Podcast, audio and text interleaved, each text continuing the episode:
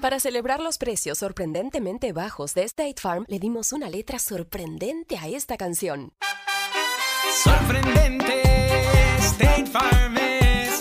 Con esos precios tan bajos, ahorro mes a mes. Sorprendente, State Farm es. Yo quiero esos precios bajos, ahorrar es un placer. Como un buen vecino, State Farm está ahí.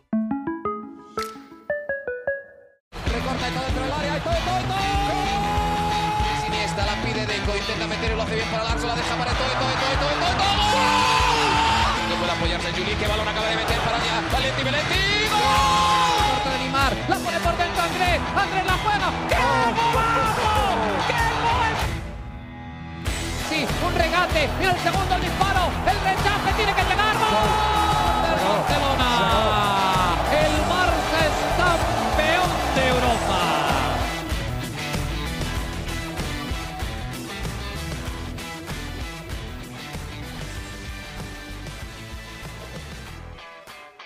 Hola amigos de ADN Barça, bienvenidos a nuestro episodio número 22. Ya llegamos a 22 episodios. Muchas gracias por todo el Wow. apoyo, por todos los comentarios, por todo lo que nos han dicho a través de las redes sociales en arroba ADN Barcelona 2, en una, eh, un par de eh, semanas que han sido de muchas noticias, de mucha molestia de la afición culé, porque bueno, se nos ha ido escapando la, la liga de las manos, ya estamos...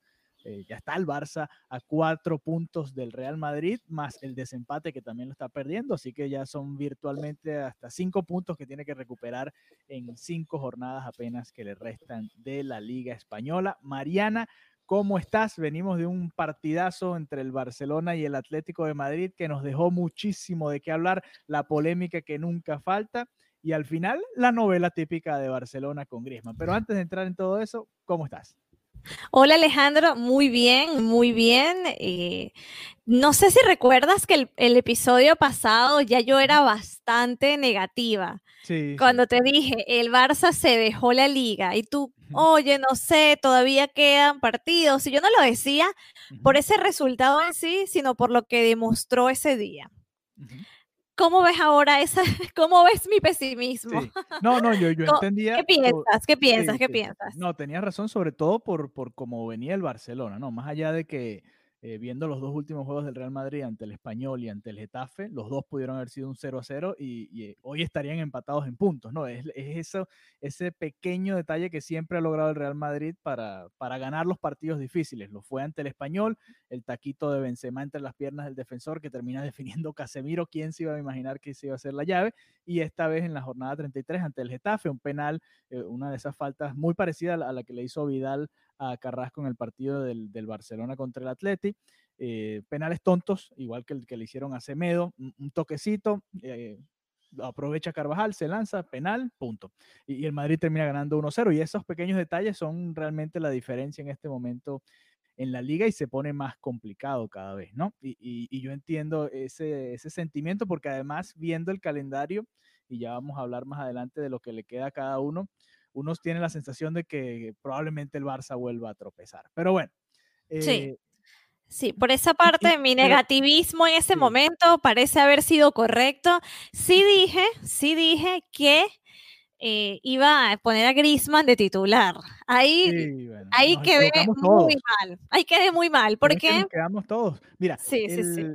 Y, hablando de esos juegos, a mí realmente no me pareció que el Barça ha jugado mal ante el Celta y, contra el Atlético. Creo que ha- han mostrado quizás los mejores momentos, unos 20, 30 minutos cada partido, los, mejores momentos de la época, de, este, de esta etapa de la temporada post pandemia, sobre todo de la mano de Ricky Puch. Creo que ha sido mucho más fresco el, equipo que lo lento que era antes, aunque todavía tiene esos letargos durante el partido pero nos sorprendió, nos sorprendió ese tiempo poniendo a Puch de, no sé, no era ni media punta, pero había cuatro mediocampistas. El Barcelona no jugó 4-3-3, tenía mucho tiempo que no jugaba algo diferente al 4-3-3 y nos sorprendió con esa eh, alineación de Puch que respondió muy bien en el partido. Creo que ha sido una de las buenas noticias dentro de tanta negatividad y tanta novela que se está viviendo ahora en, Barcelona.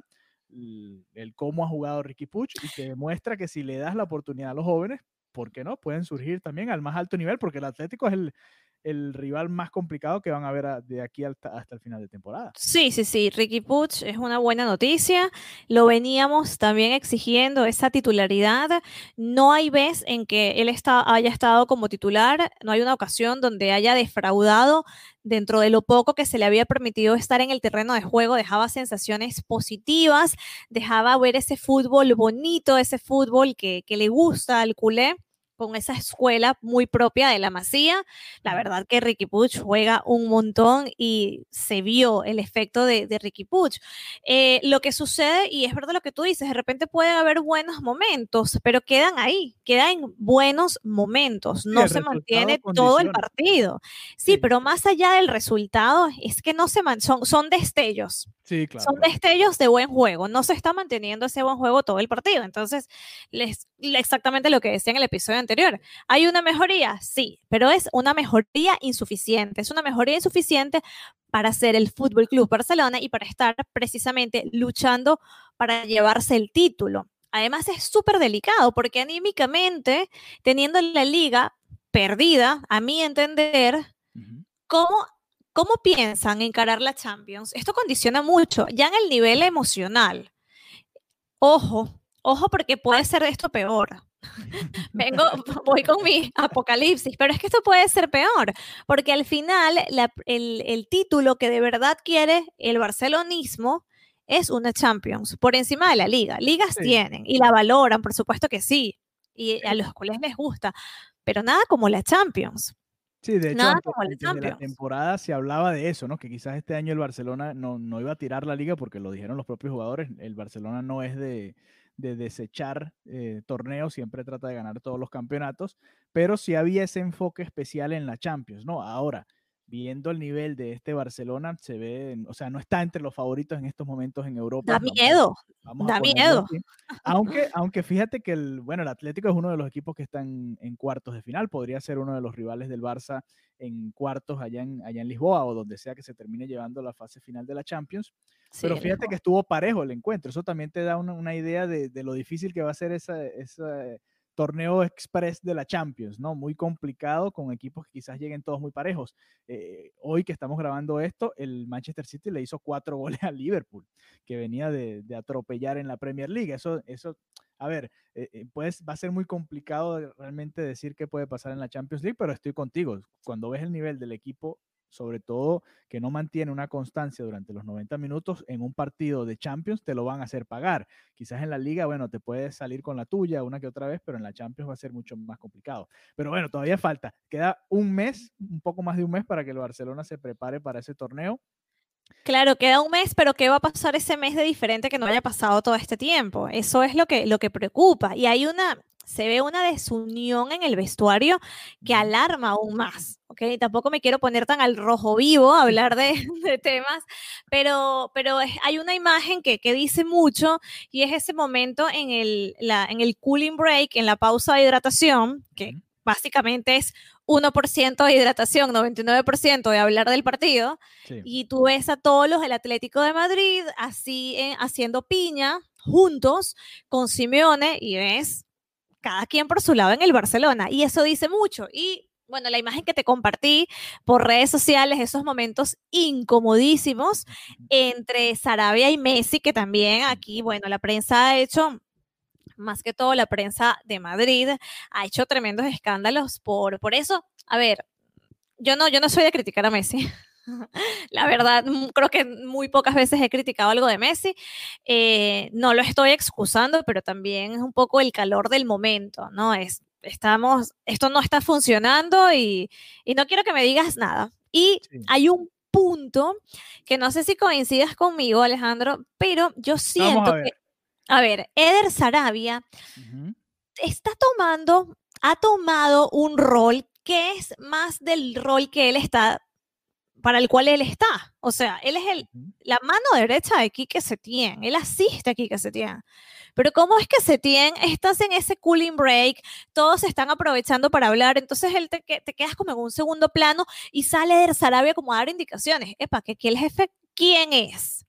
¿Quién es el jefe del Barcelona? Entonces, por esa parte yo digo, ok, Eder Sarabia, muy bien, se aplaudía la intensidad de Eder Sarabia, se corrió su nombre en el Camp Nou, eso recordémoslo después el clásico donde él precisamente demandaba esa intensidad, pero hasta cierto punto es como que se tienen aquí, eres el técnico tú, tú eres el que tienes que dar las indicaciones.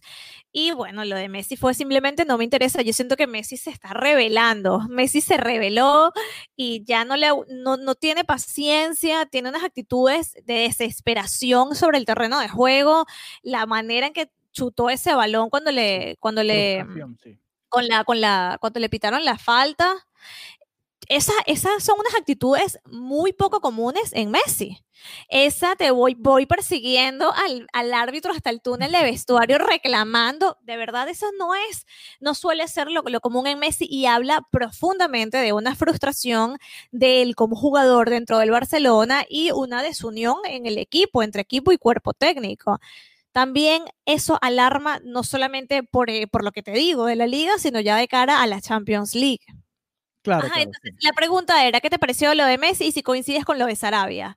Eh, ¿Te parece que Sarabia está como viniéndose muy arriba, creyéndose el entrenador, primer entrenador o no? Sí, quitándole el, puesto a Setién, ¿no? Eh, no, yo creo que simplemente es el perfil de cada uno en cuanto a lo de Sarabia, ¿no? Y lo hablábamos antes, cuando el Barça iba hasta de líder, que era él, eh, parece que es el que, él es el que pega los gritos, ¿no? Y Setién es el que te dice, te da las indicaciones un poco más calmado. Eh, quizás en Barcelona teníamos tiempo sin tener alguien así, aunque Tito Vilanova, cuando era el segundo de Guardiola, también tenía un poco, no, er, no quizás con la misma intensidad, pero sí tenía la fuerza en el vestuario como para darle indicaciones al, pero primero Guardiola, segundo Guardiola y tercero Guardiola. Claro, claro, claro, Pero te digo que, que como segundo y, y, el propio Unzué, que de hecho lo, lo comentábamos hace un par de, de, episodios también con Luis Enrique, también se paraba y daba algunas indicaciones, pero ellos eran mucho más calmados que, que el ritmo al que va Sarabia, ¿no? Que parece que va un poco más acelerado que el, que el resto, ¿no? Eh, yo creo que lo de Messi con Sarabia, no, realmente es para nosotros imposible saber qué pasa allá adentro. Se nota que obviamente no hay una afinidad del 100%, pero eso es normal entre cuerpo técnico y jugadores, sobre todo un cuerpo técnico que no sea de tanta experiencia, porque Messi le puede decir a quién has dirigido tú. O sea, no es un Ancelotti, no es un, o el propio Zidane, o es, digamos, un cuerpo técnico que tiene mucha menos eh, experiencia con equipos grandes y en momentos importantes de torneos de este tipo, ¿no? Como lo dijo Messi hace, un, hace unos meses. Bueno, con este nivel no ganamos los Champions, la Champions, lo digo yo, que he estado en varias. o sea, es eso como que, ojo. Sí, y lo de Messi, eh, tiene que estar frustrado. Fíjate que el, el, gol 700 termina llegando con un penal después de tanto intentarlo, que no, no, no le salían las cosas. Eh, fallaba goles que, que en cualquier otro momento Messi los hacía y el Barcelona probablemente hubiese ganado ese partido contra el Celta y este partido contra el Atlético de Madrid. Son dos partidos que el Barcelona llegó ganando 2 a 1 al, al cooling break, a ese cooling break que tú hablas.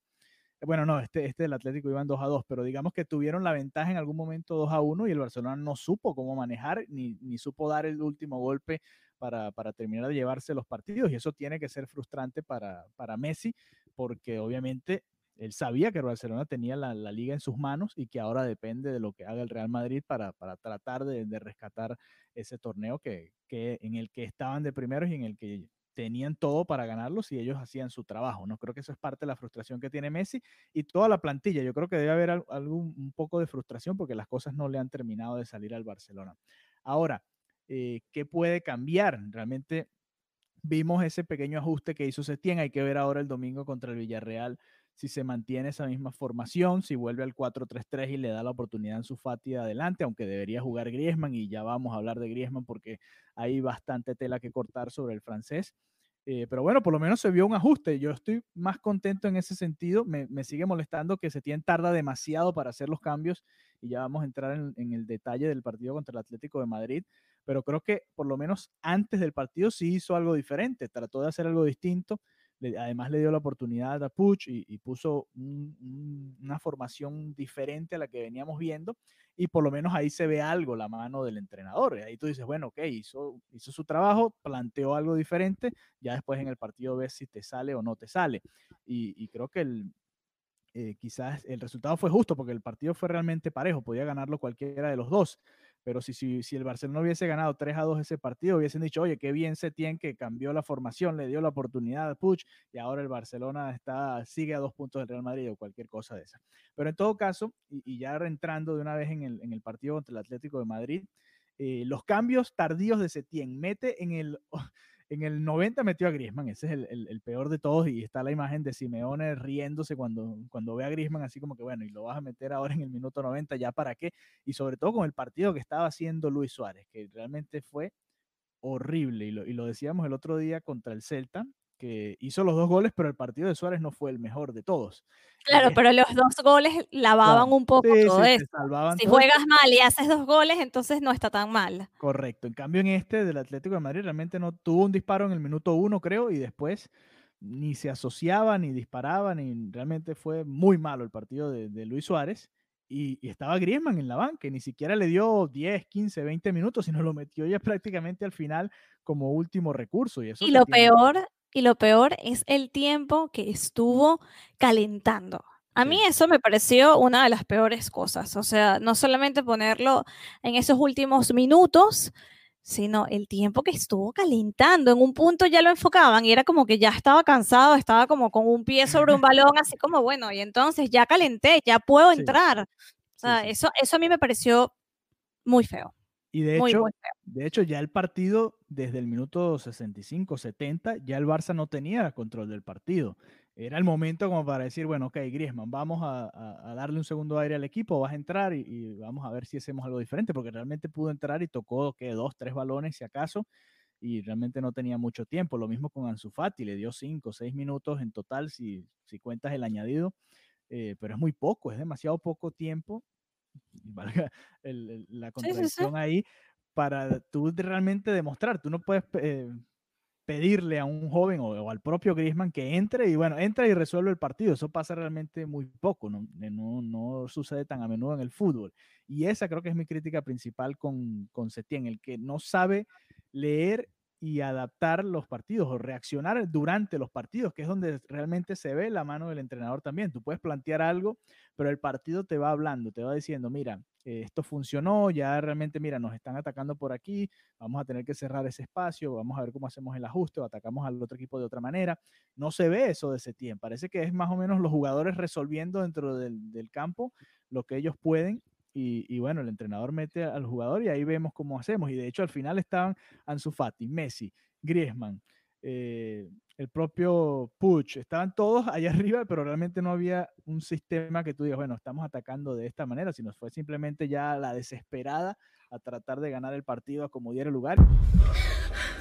Viernes. Los críticos aclaman que esta es la experiencia para que los cines fueron un hecho. A Quiet Place Part 2. Clasificada PG-13. Y al final no se termina de dar. Entonces, bueno, esa es mi frustración que yo tengo con Setién y creo que muchos de, de, los aficionados del Barça se deben sentir de la misma manera. Para, o sea, ¿por qué tienes cinco cambios? ¿Por qué te los guardas hasta el minuto 90 si tienes, digamos, si no te sale bien un cambio? Si necesitas 60, hacer un cambio, lo necesitas. Además, o sea, porque tú me dices, bueno, me lo guardo porque estoy completamente satisfecho con el resultado que tengo y con lo que está sucediendo en la cancha.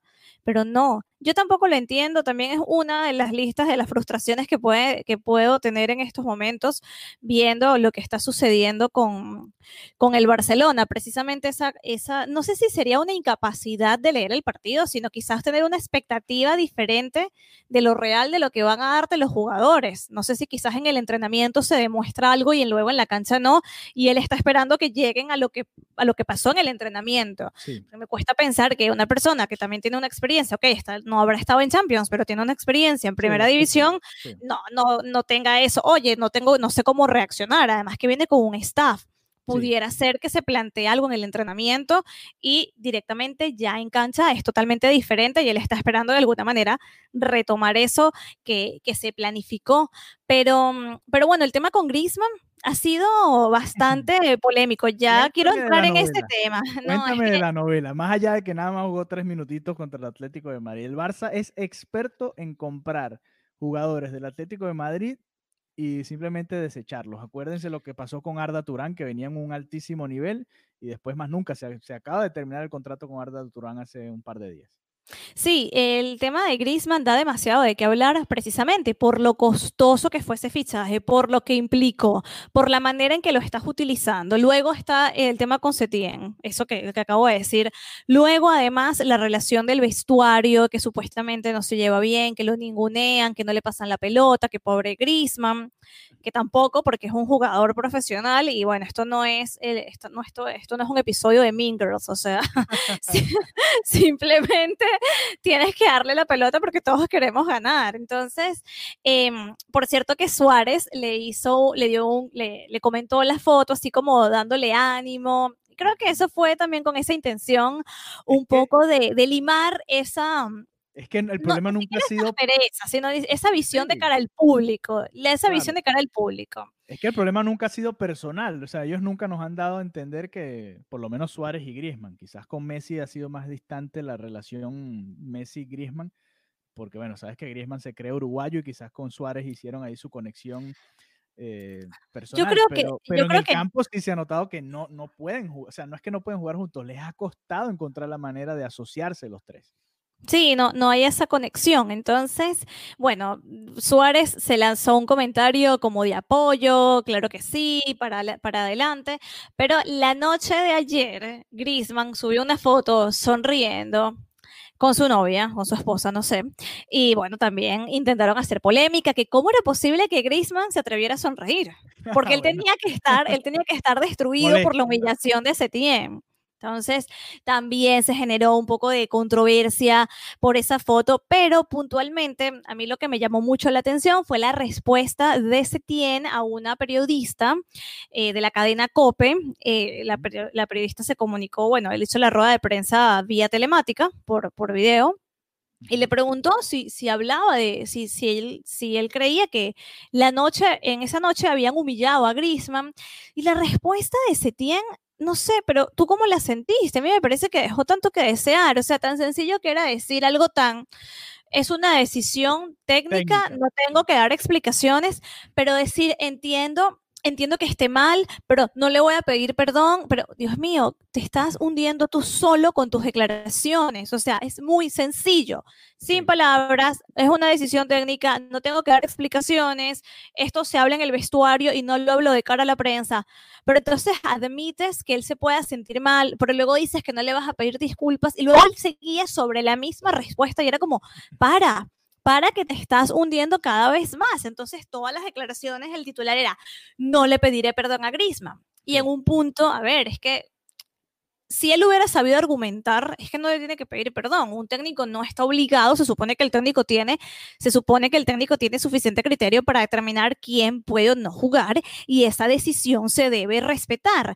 No es un tema de pedir permiso o pedir perdón porque en teoría el técnico es la autoridad. Entonces, ya que él dijera que no tiene, que no le va a pedir perdón, ya esa declaración sobra, porque se entiende que no le tienes que pedir perdón a un jugador. Puedes decir, quiero que esté motivado, quiero que sepa que es un jugador importante, pero la manera en que lo abordó simplemente me hizo sentir, me hizo sentir peor por ese tiempo. O sea, era como, Setien, ya estás, ya estás llegando a un punto donde no sé si te, si te pueden rescatar. De hecho, ya se pensaba que si ellos perdían, era directamente destituido esa noche. Ya se hablaba de García Pimienta como el nuevo entrenador del Barcelona. Justo porque cualquier equipo de la liga puede perder con el Atlético de Madrid. Creo que era un rival con el que es difícil eh, medirlo. Yo entiendo ante el Celta, si puedes exigirle que le gane al Celta, pero ya contra el Atlético de Madrid estás hablando de uno de los mejores equipos de Europa en este momento. Creo que ahí era un poco injusta la presión que se le puso a ese partido, pero entiendo que era buscando, si es que se dio eso, eh, buscando exigirle un poco más al técnico y que se arriesgara un poco más en el planteamiento y al final lo hizo. Más allá de eso que, que, que, que dices que es verdad, también siento que puede ser muy desequilibrante para el Barcelona si destituyen a Setién. Sí. Porque, o sea, García Pimienta, que bueno, por supuesto que, debe, por algo está en el, en el cargo que está, pero de verdad vamos a sacar a, a, otra, a otro técnico de esta manera, ya con un ritmo tan frenético de competición, donde no es que te puedes planificar demasiado para tomar los correctivos. O sea, a mí me parecería un disparate que eh, que despidieran a Setien, no tanto porque yo esté que no porque esté conforme con lo que esté haciendo, sino por la implicación que tiene el despedirlo. No sé, tú, tú, tú piensas que si lo despiden y va García Pimienta u otra persona, sí, ahí sí puede el Barça repuntar y asegurar esa Champions. No, no, igual, o sea, así venga quien sea, así venga Guardiola mañana a, entrenar al Barcelona de nuevo, yo creo que igual este equipo hay que, hay que hacerle algunos ajustes que tomarán tiempo, ¿no? No, no es cuestión de, no hay un switch, digamos, que digas, bueno, ahora sí el equipo va a jugar espectacular, aunque ojo que el formato nuevo de Champions te da un poco para soñar un poco más, porque tienes que superar los octavos de final, es un partido, cuartos otro, semifinal, o sea, con ganar, si empatas a cero, clasificas a los cuartos. Si y tienes que ganar tres partidos y eres campeón de la Champions, todo lo contrario a, a antes que tienes que ganar seis partidos para poder llegar a la final de la Champions. Entonces el, el formato quizás te ayuda un poco, pero en todo caso, si vas a salir del entrenador, el momento es ahora, ¿no? O sea, digamos, yo no, yo no estoy pidiendo que, de- despidan a Setién en este momento, sino digo, eh, mejor hacerlo ahora que hacerlo dos semanas antes del, del partido de Champions, porque ahí sí, Claro. ahí sí dejas con mucho menos tiempo al nuevo entrenador para tratar de plasmar su idea y preparar ese partido contra el Napoli. Igual yo estoy contigo, el Barcelona nunca ha sido, o por lo menos no en los últimos años, en las últimas décadas, de simplemente estar rotando técnicos, como sí hemos visto en el Real Madrid, que las cosas no iban bien y llegaron a tener tres técnicos en una temporada. Empezó Lopetegui, después Solari y terminó Zidane. Eso es un poco más e- extraño en el Barcelona, ¿no? El Barcelona ha sido un poco más eh, paciente en ese sentido, aunque ellos tienen que sentir la presión de que saben que se les está acabando la era Messi en Barcelona. O sea, no, no es que tienes tiempo y bueno, no, Messi tiene 25 años, podemos armar otro proyecto alrededor de él. O sea, no, tienes que estar pensando, digamos, un poco más en, en lo inmediato. Y quizás... Sí, yo, yo creo que después de Messi, después de la era. Messi, va a venir un- una temporada, unas temporadas incómodas para el Barcelona, pero bien incómodas, donde como dices tú, van a tener que replantear muchísimas cosas y, y le va a ser complicado competir a nivel de Champions, bueno, que ya les está pasando con Messi, imagínate sin Messi. Y, y bueno, sí, esa, esa era post-Messi se debería comenzar a trabajar desde ahora. Sí, teniéndolo todavía ahí. por supuesto, por Y, y- y parece que no, parece que no. Entonces sí, viene, viene a un proceso muy complicado para el Barcelona, para el cual deben comenzar a transformar muchísimas cosas a nivel de técnico, a nivel de junta directiva, a nivel de todo. O sea, tiene que haber como una, un, un tsunami dentro del Barcelona para garantizar lo que va a ser el Barcelona una vez Messi no esté. Porque si estamos viendo estos resultados, teniendo a Leo Messi, imagínate cuando ya no esté Messi. Eh, De verdad, ya no sé si estoy muy apocalíptica, Alejandro. No, no, pero es que en la realidad todos, todos sabemos, a ver, no hay un sucesor de Messi en este momento en el, en el Barça. Yo pensaba en su momento que podía ser Neymar, o sea, era como la, la transición natural antes de que se fuera Neymar, porque ya Neymar iba a tener cuatro o cinco años en el Barça, seis o siete, lo que dure Messi. Y bueno, ya ibas a decir, bueno, mira, ahora este es tu equipo y tú lo vas a liderar a partir de ahora. Al salir Neymar, el Barcelona quedó un poco como sin, sin sucesor inmediato. Suárez tiene la misma edad de Messi prácticamente, así que no va a ser tampoco un, un jugador en el que te vas a construir. El próximo que un- nosotros vemos así puede ser Ansu Fati quizás, pero está muy niño todavía. O sea, no le puedes- Demasiado no puedes niño. tirar esa carga encima en estos momentos a Ansu Fati. Entonces ahí el Barcelona sí es verdad, va a sufrir un poco. Sí, es que yo ni siquiera veo un heredero de Messi. O sea, para mí me parece que Messi va a quedar en los libros y va a ser algo irreemplazable y que nada se le va a y que precisamente en base a que no hay un reemplazo para él, tiene que cambiar todo el sistema del Barcelona como está planteado para que no dependa de esa nueva figura que va a venir de- después de él. Sí, correcto, correcto. Aunque, y, y para volver un poco al tema de Griezmann, hubo un detalle que nos faltó, ¿no? Y fueron las publicaciones de, de la familia de Griezmann. Ay, no, Porque- sí, sí, sí. Porque ahí está la, la- la otra parte de la novela, ¿no? Y ojo que todo el mundo tiene el derecho a expresar lo que, lo que más le plazca en sus redes sociales. Para eso son tus redes y tú puedes hacer con ellas lo que tú quieras, ¿no? Pero ahora- borraron los tweets, borraron los Bueno, tweets. porque si después llega, sabes que uno viene lo lo que hace la persona y después viene la gente de, de relaciones públicas a decirle, mira, sabes que mejor que, que borres eso que pusiste, a pesar de que, bueno, igual la gente le toma foto y, y sale Claro. en, en todos Ya lados. qué importa, sí. Pero, pero en todo caso, ¿qué crees que le habrá dicho Griezmann al papá? Papá, por favor, deja de estar, déjame tranquilo. Que no... Es- es Papá, muy deja de tuitear. Es muy interesante porque Griezmann venía de ser la figura, el centro de atención de un equipo Y ahora no solo llegó a ser uno más, sino que ahora ni siquiera es uno más del once titular, sino ahora es parte de la banca y, y contra tu ex equipo. O sea, tiene que ser mucha, una mezcla de emociones ahí eh, bastante extraña que, que, está viviendo Antoine Grisman y creo que por ahí va lo, lo del comentario de Suárez, ¿no? Apoyar, a, arropar a, a, su compañero, porque ellos tienen que entender también, ellos son profesionales y han pasado por este tipo de situaciones, que no es un momento fácil para Grisman con todo lo que se está viviendo. Que además es lo que dices, le hicieron esto delante de su ex equipo, donde él era el referente, donde el, donde el equipo jugaba para él. Sí, las declaraciones del papá de Grisman básicamente dicen algo así como eh, para tomar las decisiones tienes que tener las llaves. Deja, deja que lo busque porque tengo la, quiero, quiero la cita textual. Le dijo que era el payaso y no el dueño sitio. fue lo que le dijo ese tiempo. Exactamente. Pero versión de automóvil, dice, Ajá. para poder hablar debes tener las llaves del camión y tú simplemente eres un pasajero. O sea, básicamente no tienes ningún tipo de autoridad. Entonces, me imagino que esas declaraciones vinieron justo después de la rueda de prensa. Pero en el momento que él estaba por entrar, el hermano también tuiteó como llora, quiero llorar, me dan ganas de llorar, o estoy llorando, o qué sé yo, algo de llanto.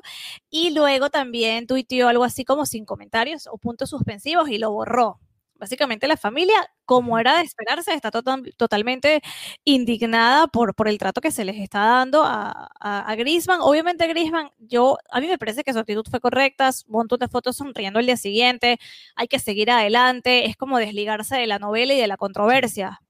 No, y tiene su derecho a montar la foto que él quiera en, sus redes sociales. Obviamente no es el mejor momento y cada vez que pasa un momento de eso, una crisis de estas, lo vimos el año pasado después de la tragedia de Anfield Road, como eh, Rakitic fue a su feria de Sevilla a divertirse, a quizás sacarse un poco de eso de la cabeza, relajarse un rato con sus amigos, como lo hacemos cualquiera de nosotros después de un día o una semana complicada en el trabajo y bueno, publicó la foto y por ahí también lo, lo atacaron. No, es un poco la, el fanatismo, se lleva, eh, porque el fanático quiere que el, que el jugador demuestre su sufrimiento también en, en las redes sociales y bueno. Sí, pero eso también me parece una exageración. Tú no sabes, o sea, la gente no sabe lo que puede vivir cada persona, cada jugador y al final recordemos que eso es el trabajo de ellos. O sea, eso, estar en la cancha y ganar es su trabajo, pero también tienen una vida personal y también pueden tener eh, alegrías o tristezas aparte del, resultado de un partido. O sea, también es muy tonto esperar que haya una depresión por lo que pasó, por ejemplo, en, o sea, obviamente estará deprimido, pero por favor, ya molestarte porque vaya a una feria, porque exista, porque sonríe, me parece una tontería, me parece exnovia resentida o exnovio o exnovio resentido de los dos. O sea, es como, por favor, ya. exnovia resentida. Bueno, en todo caso, eh, se están viviendo estos momentos difíciles, las derrotas, los empates, el, el, perder la liga, porque el Barcelona no ha perdido, sino ha empatado ya tres partidos, eh, hace que salgan todas estas cosas a, a, a, flor de piel, ¿no? Todos estos sentimientos, se entiende el, lo que está sintiendo la afición en estos momentos, están a cuatro puntos de un Real Madrid que realmente eh, no es uno de los mejores de los últimos años y está liderando la liga con cuatro puntos y va a, probablemente la gane eh, cuando el Barcelona podía, digamos, ganar el torneo con mucha mayor facilidad, sobre todo con la nómina que tiene el Fútbol Club Barcelona. Y entiendo esa frustración. Pero bueno, quedan cinco fechas, Mariana. Vamos a repasar el, vale. el calendario de cada uno. ¿Comenzamos con Mira. el Barça o con el Real Madrid? ¿Con cuál quieres empezar? No, con, con el Barça. El domingo okay. contra el Villarreal. Luego, aquí en Sí, un partidazo. Y luego aquí en casa, Barça Español, el derby catalán, que es el, un derby que tiene siempre muchísima energía, donde el español también se crece ante un rival histórico que le perturba. Siempre hay como mucha, mucha caspa entre ellos. Eh, recuerdo cuando los fui a, cuando vi el español Barça, eh, fue en el estadio, en el RCD Stadium, sí, y eh, hubo un empate, hubo un empate, y bueno, también estábamos ante esta situación. El Barça en ese momento era líder y el español ya iba colista. Entonces, bueno, lamentablemente pienso que será uno de los últimos partidos de hecho, del español en primera no, división. Ese resultado fue el que comenzó a, a, hacer tambalear a Valverde. Valverde. El Barcelona iba líder, empata y luego empata en Madrid, empata contra el Madrid, perdón, en el Camp Nou.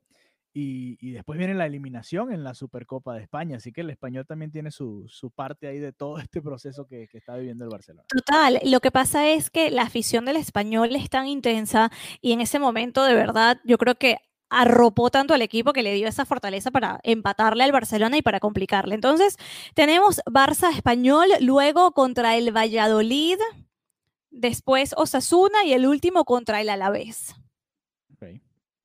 Todos estos partidos, a ver, el, a ver, el del Villarreal obviamente complicadísimo. el Complicado. clásico, El, derby contra el Español siempre es difícil. eh, es un partido aparte, más allá de que el Español ya esté prácticamente relegado a segunda división. Y bueno, ya los otros tres en teoría sí serían más sencillos para el Barça, pero cuidado y llega a esa última fecha, por ejemplo, contra el Alavés, ya sin ningún tipo de oportunidad en la liga.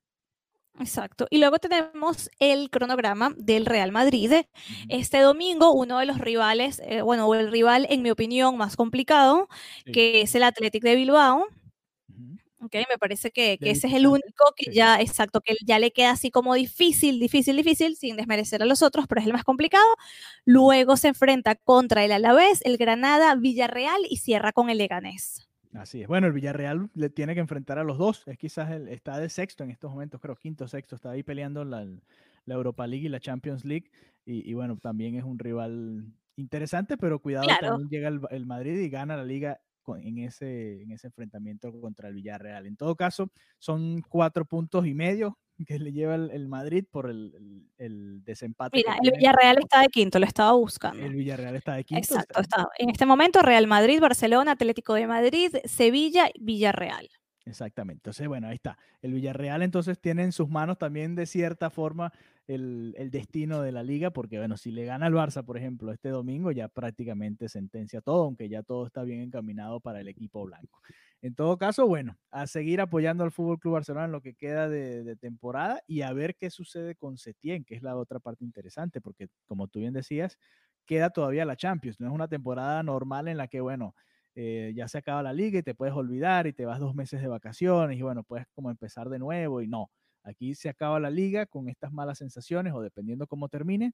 Y justo después viene un torneo express de Champions League que también va a estar muy interesante. Así que no, no se pierdan todo lo que vamos a tener aquí para ustedes en ADN Barça. Mariana, muchas gracias. Y bueno, a ver eh, cuándo nos conectamos de nuevo. Gracias a la gente de Conexión Deportiva, por supuesto, por eh, darnos su espacio aquí en su canal de YouTube. Y nada, pasen la voz, rieguen la voz con ADN Barça. Estamos aquí.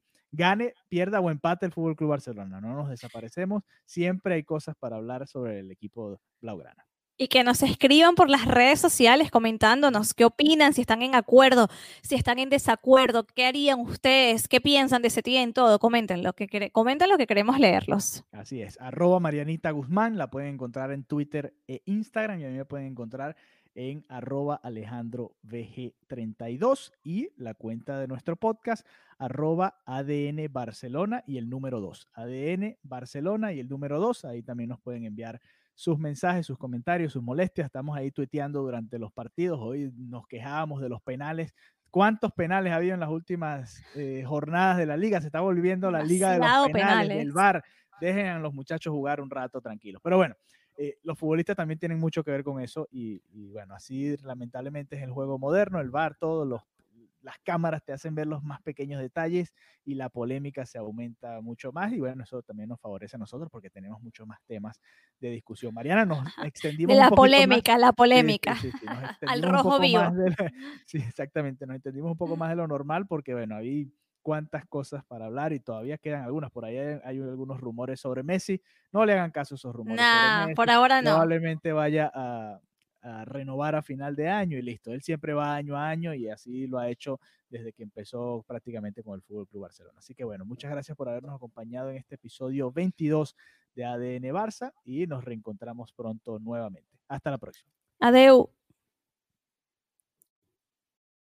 Nada es más importante que la salud de tu familia, y hoy todos buscamos un sistema inmunológico fuerte y una mejor nutrición. Es por eso que los huevos Egglands Best te brindan más a ti y a tu familia. En comparación con los huevos ordinarios, Egglands Best te ofrece 6 veces más vitamina D y 10 veces más vitamina E, además de muchos otros nutrientes importantes, junto con ese sabor delicioso y fresco de la granja que a ti y a tu familia les encanta. Todos queremos lo mejor para nuestras familias. Entonces, ¿por qué no los mejores huevos? Solo Egglands Best. Mejor sabor, mejor nutrición, mejores huevos. Nada es más importante que la salud de tu familia. Y hoy todos buscamos un sistema inmunológico fuerte y una mejor nutrición. Es por eso que los huevos Egglands Best te brindan más a ti y a tu familia. En comparación con los huevos ordinarios, Egglands Best te ofrece 6 veces más vitamina D y 10 veces más vitamina E, además de muchos otros nutrientes importantes, junto con ese sabor delicioso y fresco de la granja que a ti y a tu familia les encanta. Todos queremos lo mejor para nuestras familias. Entonces, ¿por qué no los mejores huevos? Solo Egglands Best. Mejor sabor, mejor nutrición, mejores huevos. Айвус